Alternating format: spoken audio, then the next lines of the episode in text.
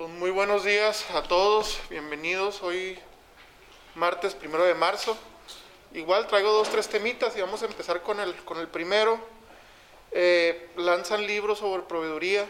Eh, algo que nos da mucho gusto es que cada vez más, más liderazgos surgen, más esfuerzos, información que tienen que ver con detonar la proveeduría en Juárez y detonar y ver lo que está pasando alrededor de la proveeduría.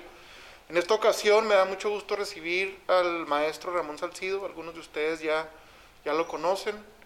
Eh, Ramón, bienvenido a la Casa de los Industriales. Eh, Ramón es empresario de la comunicación, ha estado alrededor de todo eso.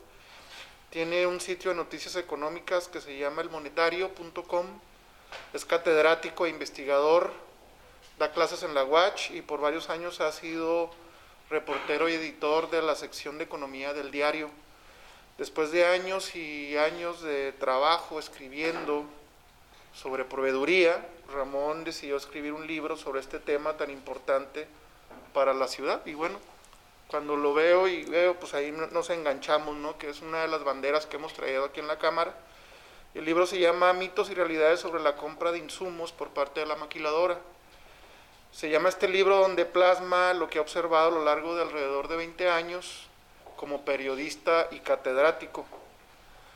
Eh, ustedes saben que como Canacintra, la proveeduría es una de las oportunidades de desarrollo económico más importantes o más obvias para Ciudad Juárez, porque es un gran mercado que estamos desaprovechando y además implica transferencia tecnológica que no hemos logrado aterrizar. Y cuando vemos otros modelos alrededor del mundo, hemos hablado mucho de esa transferencia eh, tecnológica y cómo esos gobiernos invitan a estas empresas que vienen de fuera a que transfieran su tecnología. Aquí no lo hemos podido lograr. Cuando hablamos de insumo de maquiladora, Juárez vende apenas 14 mil millones de los casi 800 mil millones de pesos que las CIMEX utilizan para producir aquí. Lo demás pues viene de fuera, es importado. Apenas el 2%, un poquito menos, es lo que vendemos de insumos a las maquilas y ahí existe una gran oportunidad de desarrollo para la ciudad. Una de las cosas que me llama mucho la atención de este libro que, que ahorita nos va a presentar Ramón es el análisis que hace de la proveeduría de servicios. Hay proveeduría de servicios, sí. ¿A qué me refiero? De mantenimiento, de renta de naves industriales, de fletes, de servicios anuales, etcétera, de outsourcing en su momento. Y hay una gran participación de Juárez que supera por mucho a la proveeduría de insumos. Nosotros como industriales, como Canacintra, lo que más nos interesa detonar es precisamente esa proveeduría de los insumos, la que implica un proceso de transformación, eso es lo idealístico.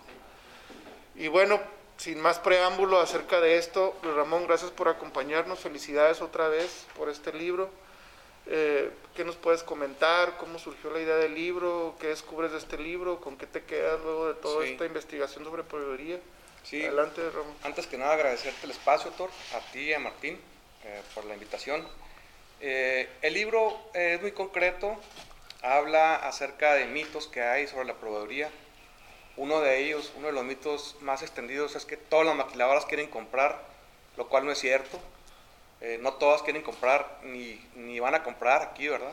Esa es la razón eh, del mito que está extendido. Eh, pero hay otro, otra proporción de maquilas que sí va a comprar y otra que sí está usando los servicios. Los insumos que la maquila consume aquí al mes son alrededor de 1.100 millones de pesos. Sin embargo, la proveeduría de servicios es tres veces más que eso.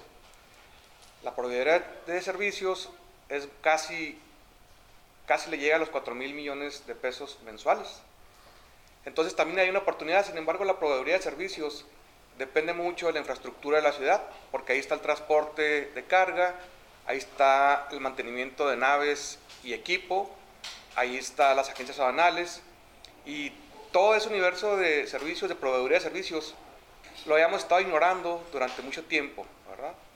Eh, otra parte, eh, yo estoy proponiendo de manera personal, ya lo platiqué con Thor y con otros eh, encargados de promover al sector de, insumos y aceptó el apoyo, dar, el apoyo de TOR sobre la realización de un foro sobre proveeduría en, tres semanas y establecer el premio al proveedor industrial del año.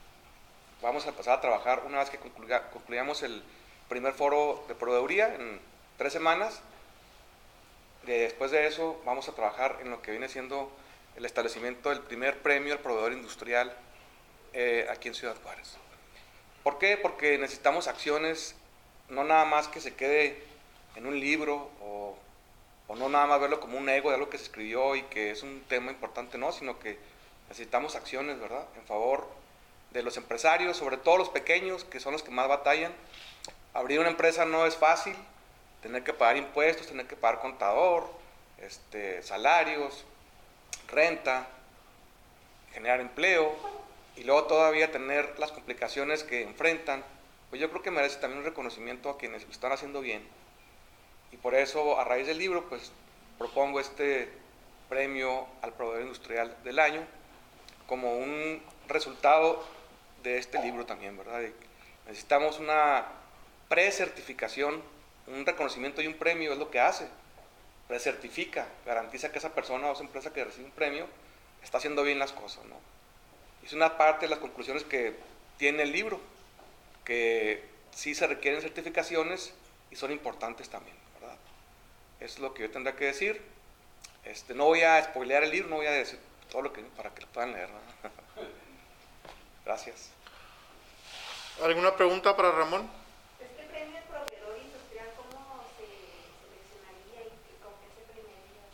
Sí, bueno, estamos eh, definiendo eso, serían dos categorías, eh, proveedor de insumos directo y proveedor de empresa de servicios.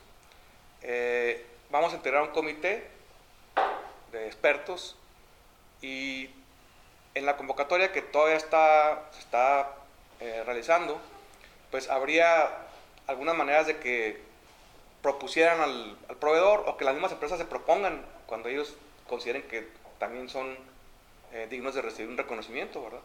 Todavía está en este, se está desarrollando. ¿Alguien más? Pues como ya lo, lo, dijo Ramón, este es un trabajo de investigación muy interesante. Ustedes saben que los esfuerzos de la Cámara otra vez han estado enfocados en que haya más empresas que desarrollen proveeduría, que tengan un proceso productivo, que transformen, y es por eso también que hemos, nos hemos sumado a los esfuerzos del legislativo o desde el punto de vista de gobierno para promover una iniciativa de ley de desarrollo e impulso a la proveeduría, donde lo hemos platicado varias veces que por medio de ciertos incentivos fiscales se le haga una invitación a la industria maquiladora para que desarrolle proveeduría.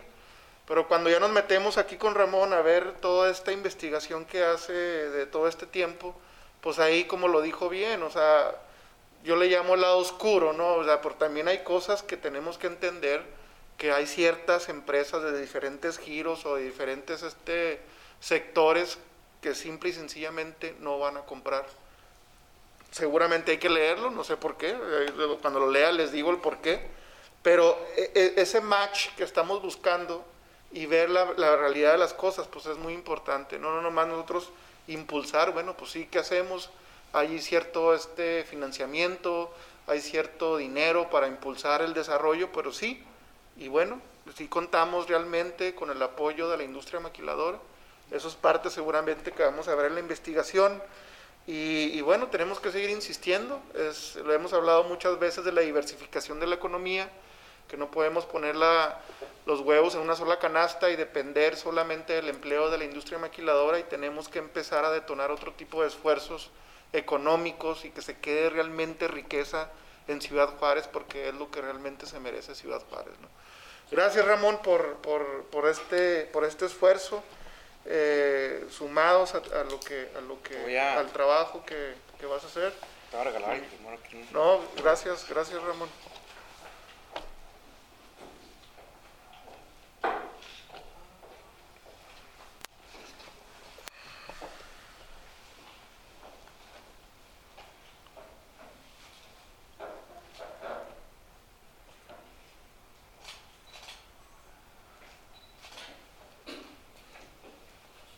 Ricardo González. Jesús Manuel, sale de vieja.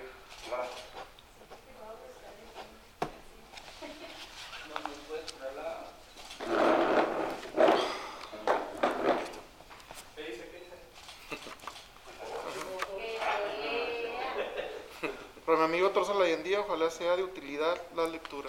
Firmado Ramón Salcido. Pero los lees, ¿eh? No Claro, pues es parte del trabajo. Muchas gracias, Ramón. Te agradezco tu tiempo. No, no, Estamos en comunicación. Sí, muy amable. Gracias. Gracias a ti.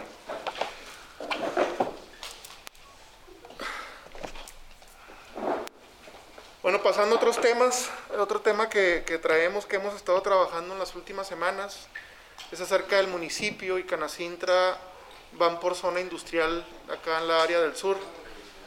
Hemos estado trabajando eh, con esta zona industrial, y así lo llamo yo porque hay muchos empresarios en ese, en ese polo, que se encuentra en el surponiente de la ciudad, que es de la glorieta del kilómetro 20, en granjas Polo Gamboa y Valle Dorado, lo que si conocen Carnitas Donopi, es atrás de Carnitas Donepi. Hemos identificado alrededor de 100 y pe- pequeñas y medianas empresas industriales que tienen mucho potencial para desarrollarse y que requieren cierta conexión con los gobiernos para trabajar mejor y para crecer. Estas pequeñas y medianas empresas son generador- generadoras de riqueza local y representan el sustento para el núcleo, poblacional cercano a los 12.000, 13.000 habitantes. Nos atrevemos a decir que esta, que está una de las mayores zonas fabriles de la ciudad si hablamos exclusivamente de industria de capital nacional. Esta zona es muy importante por el tipo de industria que se asentó ahí. Hay muchas recicladoras que renuevan plásticos y otros desperdicios de la maquiladora y los convierten otra vez en materia, en materia prima. Estas empresas evitan que toneladas y toneladas de materiales tengan que ser exportados de nuevo hacia Estados Unidos.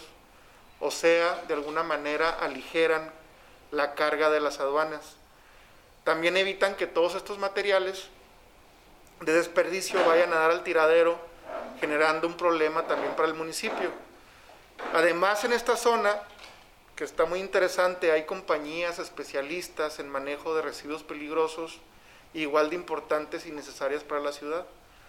Hay otro tanto de empresas que detonaron ahí, eh, son fábricas de productos para embalaje, pinturas, bolsas, película, película de plástico flexible, ladrillos, ladrilleras, estructuras metálicas, productos de herrería, equipos para soldar, soldaduras y muebles, entre otros.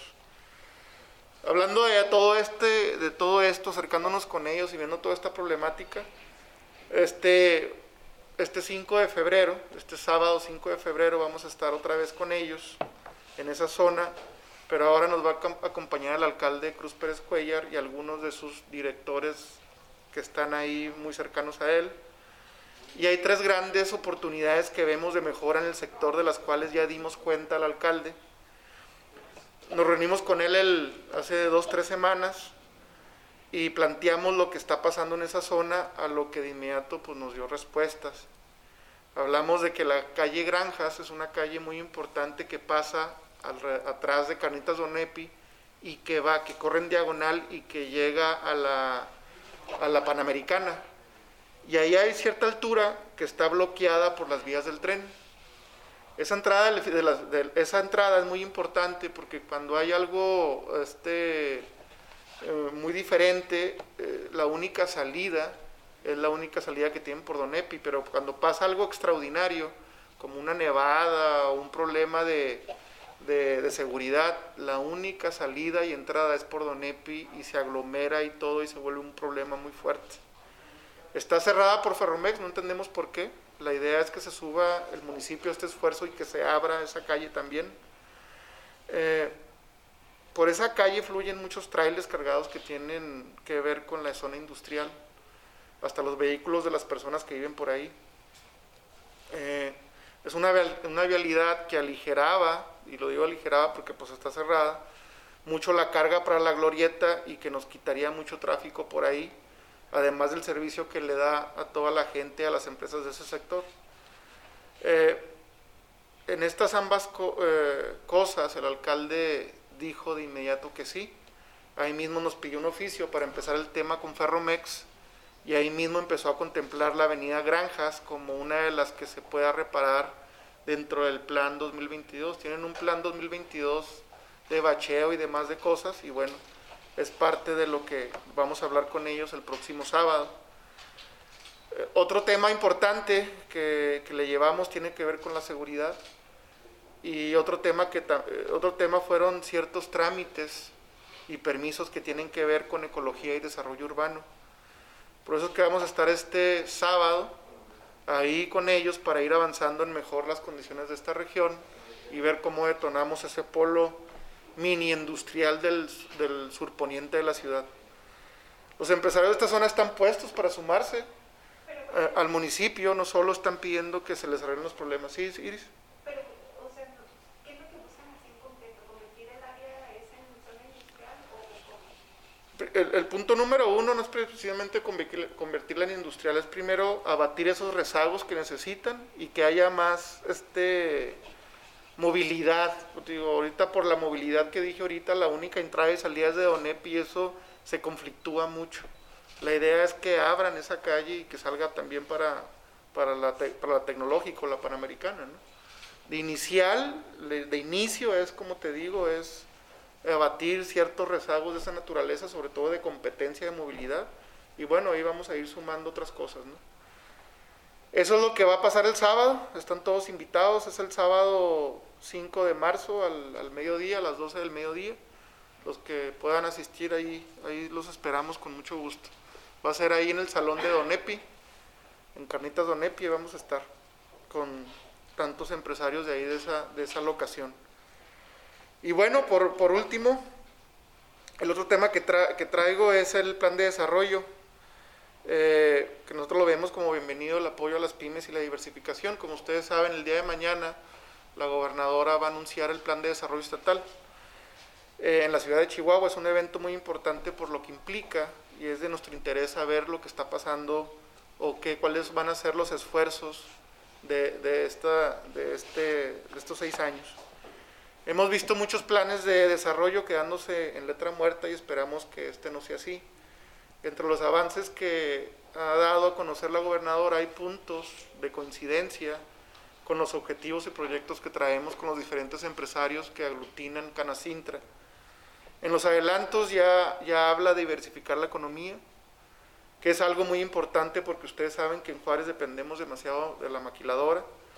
Además habla de detonar las pymes, las pequeñas y medianas empresas, que es una de las líneas que siempre hemos mantenido como Canacintra y que ustedes saben que las pymes alrededor de todo el territorio nacional son el motor económico. No hemos logrado conectar a las maquiladoras con las pymes y ahí es donde está la gran oportunidad y es por eso que empezamos a trabajar en la iniciativa de ley de proveeduría este, y también vamos a ver qué tanto se menciona acerca de eso. Además de que las maquilas son un mercado enorme, también son la forma más rápida de transferir tecnología a las empresas de Juárez y Chihuahua y de todo el estado, por eso es importante conectarlas. En los avances del plan que ha dado a conocer la gobernadora Maru Campos también habla de estrategias de reactivación económica para recuperarnos del impacto de la pandemia. Eso es algo muy, muy importante. Eh, en un principio, el año pasado, pensábamos que las vacunas iba a ser parte importante de la reactivación económica ya vemos que no fue así y todavía seguimos dependiendo de un semáforo epidemiológico que, creemos que ya, ya está obsoleto y que es importante ver qué se va a hablar acerca de ese, de ese semáforo, ¿no? Es algo muy necesario porque al menos aquí en Juárez la maquiladora ya se recuperó o trae al menos cierto crecimiento, pero las empresas locales apenas empiezan a recuperarse. Como cámara estamos listos para hacer un conector entre las empresas y el gobierno, porque para que fluya toda la información y recursos que las pequeñas y medianas empresas y el gobierno necesita compartir. Como parte de esa necesidad de desarrollo y de conectar a las empresas con el gobierno, este jueves también aquí en la Cámara Pasado mañana tenemos la segunda ronda de las mesas de trabajo pro pymes. A principios de- del año, como ustedes saben, tuvimos las primeras reuniones, mesas de trabajo con las empresas metalmecánica y el jueves vamos a tener la segunda mesa con, con este mesas de trabajo con estas impulsando a las pymes. En estas, de metalmecánica. En estas mesas buscamos delinear planes de acción, ya con las necesidades específicas que son las que ya habíamos visto, certificaciones, capacitaciones, eh, financiamientos, asesorías fiscales y demás. Y como, como digo, es un esfuerzo que hemos traído, la intención es ir avanzando en varias mesas de trabajo y a finales de este año vamos a tener un evento en el que vamos a traer compradores de Estados Unidos que puedan ser potenciales clientes.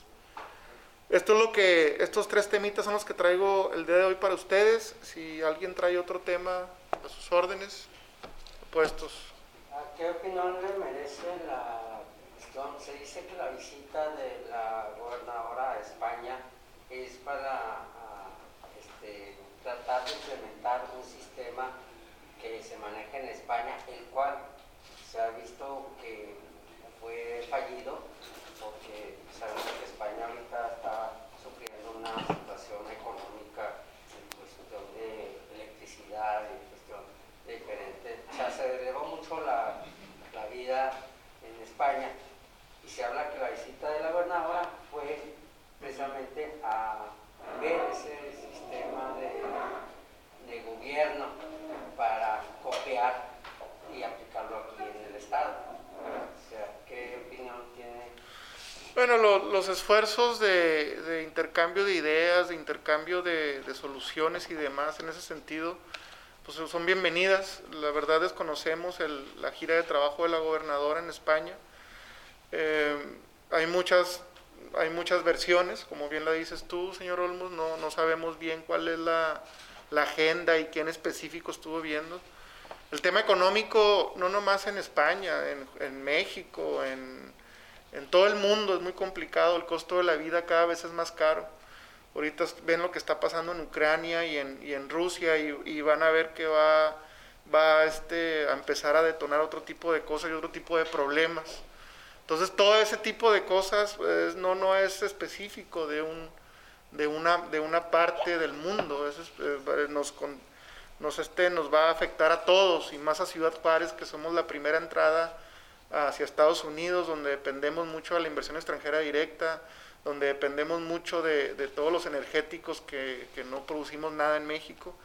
Entonces, digo, es, es mucha información, no sabemos exactamente lo que, lo que la gobernadora en específico fue a, intercambiar allá desde el punto de vista de ideas, de, de desarrollo económico y tal, pero bueno, por eso vamos a ir mañana a escuchar, mañana en el plan de desarrollo estatal, a ver qué nos dice respecto a eso, ¿no? ¿Alguien más tiene Sí, del semáforo verde. Bueno, se, dicen médicos que ya existe la posibilidad de pasar a semáforo verde.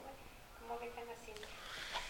El semáforo verde, pues lo vemos muy positivo, el hecho que se abra más la economía, que, que no haya tantas restricciones. Lo que siempre hemos pedido es que ya no se tome en cuenta la semaforización para contener los contagios. Debe haber otra manera de contener los contagios. Entonces, si nos van a mover a un semáforo verde, pues que ya se quede como semáforo verde y que no regresemos otra vez a un semáforo amarillo, naranja o rojo, porque eso afecta mucho a la economía, afecta mucho al, trabajador, afecta mucho la vida social de la gente y no podemos estar, sube el piano, baja el piano, sube el piano. Si hay condiciones para regresar a verde, pues que haya condiciones realmente para que siga, ¿no? Bueno, son los mismos médicos los quienes este, afirman que sí hay condiciones. o sea, Bueno, si hay condición, esperemos si ya se quede ahí, esperemos si ya se quede ahí. Pero y- coincide con las que hay condiciones para Sí, pues, a verde. o- Coincide que hay condiciones para regresar a ver desde hace como tres años,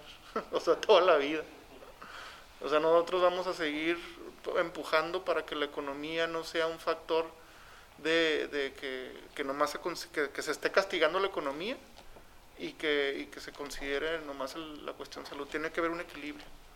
Nosotros estamos de acuerdo para que siga avanzando la economía y que realmente en lo que vayamos a escuchar el día de mañana en el plan de desarrollo económico, se diga algo de esa semaforización y qué podemos esperar desde el punto de vista científico, para que no digan que el día de mañana, ah, ya, es que todos se fueron de vacaciones de Semana Santa y todos llegaron contagiados y otra vez cierra su negocio. Pues no, entonces, entonces ¿de qué se trata?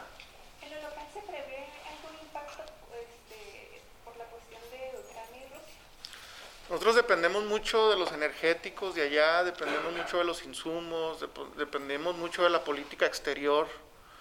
No somos un país de primer mundo el que realmente dirija los este las cuestiones globales mundiales. Entonces, claro que nos va a perjudicar.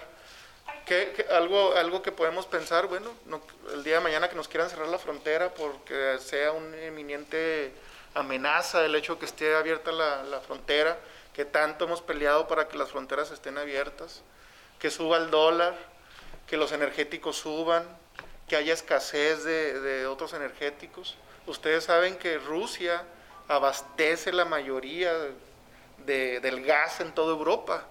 Imagínate si, tú le- si, si le cierra el chorro de gas. ¿Hay, hay máquinas Ejemplos. que reciben insumos de Rusia o de Ucrania? O, No tengo, no tenemos información de eso, pero pues es una cadenita, ¿no? pero pudiera impactarnos en el área de los insumos. Po- este, podría impactar en, la, en, en- en- en- en los insumos de los plásticos, en los insumos de, de todo lo que se trae de allá, pero directamente, ¿qué es lo que están consumiendo las maquilas directamente de Rusia o de Ucrania o de esa parte de Europa? No sabré decirte. ¿Pero traen plásticos de allá o cómo? Eh, eso, es que es una cadenita, Iris. Cuando hacen, eh, dependen mucho del, del, petróleo y de las cosas que están haciendo allá, no directamente que traigan plástico de allá. ¿no? Entonces, es, una cadena, es una cadenita que se va generando hasta acá, ¿no? Por eso te digo, nosotros no tenemos el poder como México para influir realmente en ese término de cosas. En relación al decreto que se emitió ayer, antier, de los cafés chuecos, las modificaciones que se hicieron, ¿qué opinión le merece a Canacita este nuevo decreto, Jesús Manuel? No tenemos mucho entendimiento en ese decreto. Lo que sé es que a los agentes aduanales les quitaron la autorización para regularizar los autos, es lo que tengo entendido, Ricardo, pero no, no sé exactamente cuál fue el cambio, ni cómo vaya a funcionar, ni, ni qué es lo que, lo que vaya, vaya a pasar. Nosotros lo hemos dicho varias veces, si va a ser algo para el beneficio de la comunidad, lo vamos a apoyar, pero que esté transparente, que todo se haga en, en- en concordancia para que ayude realmente al- a la gente que tiene que regularizar su auto, ¿no? Entonces, entre más transparente sea, entre más fácil sea, pues mejor, ¿no? Este, a lo del centro de convenciones, ¿Canacintra apoyaba el proyecto o cuál era la situación? Que en los temas que se habló de, de esa situación no se le veía la presencia de usted como presidente de Canacintra, ya No. que se han visto varios foros de- donde se ha discutido el tema, por- que ya se bloqueó ese proyecto y pues no, no hemos visto por ahí. Mira, nosotros lo vemos como un tema político más que nada.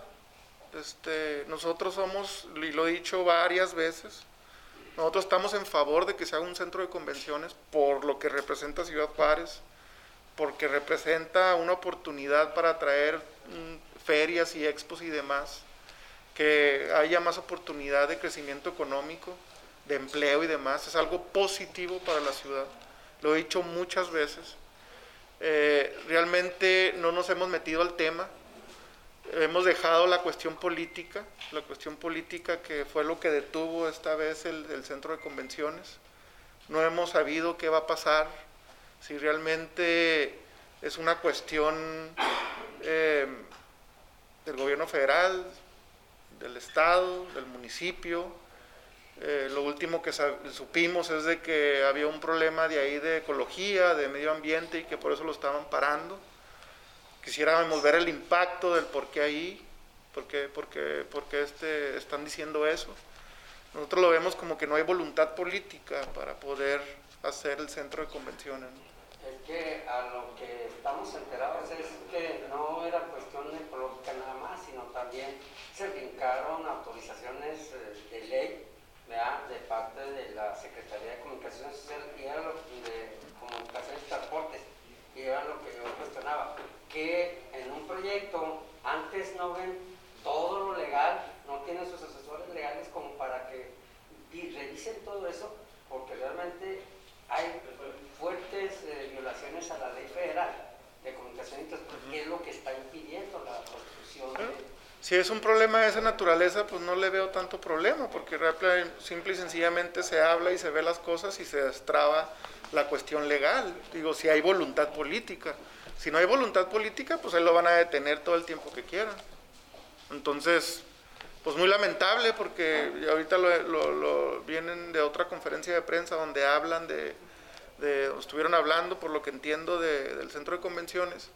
Y pues que se esté tanto tiempo que llevan con, con este con esto de querer hacerlo pues muy lamentable que no que todavía no lo puedan hacer entonces pues vamos a ver qué pasa en los próximos días pero yo lo veo como un problema político más que de otra cosa